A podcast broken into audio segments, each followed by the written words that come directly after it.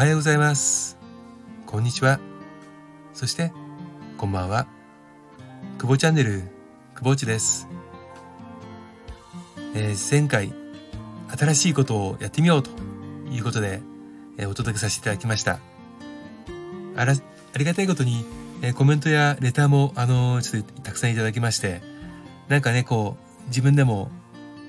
ワクワク、えーしてきたな、と思って、え3日経ったわけなんですが、えーあれから、私自身がね、どうなったか、お話をしたいと思います。えーそもそも、え私の苦手意識って何かっていうと、あそうですね、あの結構私気分にムラがあるんでね、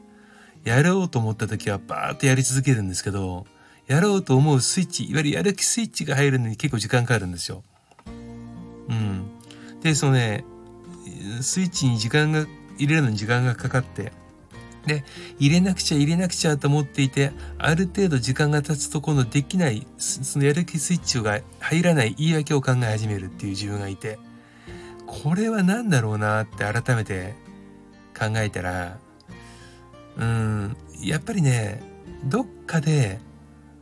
んなんだろう、やりたくないと思ってるんですよ、きっとね。もしくは、もう一個の気持ちがちょっとあって、やればすぐ終わるやっていうね、あの、なんだろう、うん、そんな、あの、自分の声があって、だから今やることじゃないよねっていうことでどうしても後回しにしてしまう。これが私の、あの、良くないところなんですけども、えーその苦手意識をじゃあどうやって壊せたらいいのかって言ったら一番私この3日間ねちょっとあの一つのことだけの報告させていただくと一番やりたくなかったことあの、まあ、できれば逃げたいなと思っていたことを一番最初にやってみました。やってみたんですよ。うん。自分を褒めてあげたい。やってみたらうん、なんで今までやらなかったのかなっていうぐらい、うん、やることに対しては、スーッと、まあ、スムーズにね、いきました。まあ、結果はね、あの、まあ、どうかっていうのはまた別の話ですけれども、うん、どうしてかなっていう感じですよね。うん。皆さんどうでしたかね？あの、苦手意識、まあ、いろんな苦手意識、あると思うんですけれどもまあねその例えば例えばですよ、えー皆さんがやろうと思っていてもややれないことでもできたらいいなと思っていることをまあいくつかパーッとねこう書き出してみてでその中で自分にとっていつからこれをやりたいと思っていたかっていうねそのなんだろう何年越しなのか何ヶ月越しなのかえーわかりませんが、それを書き出してみてもらってね。で、その中で改めてそれを俯瞰してみて、まだそれがやりたいかどうかって考えてみてください。そして、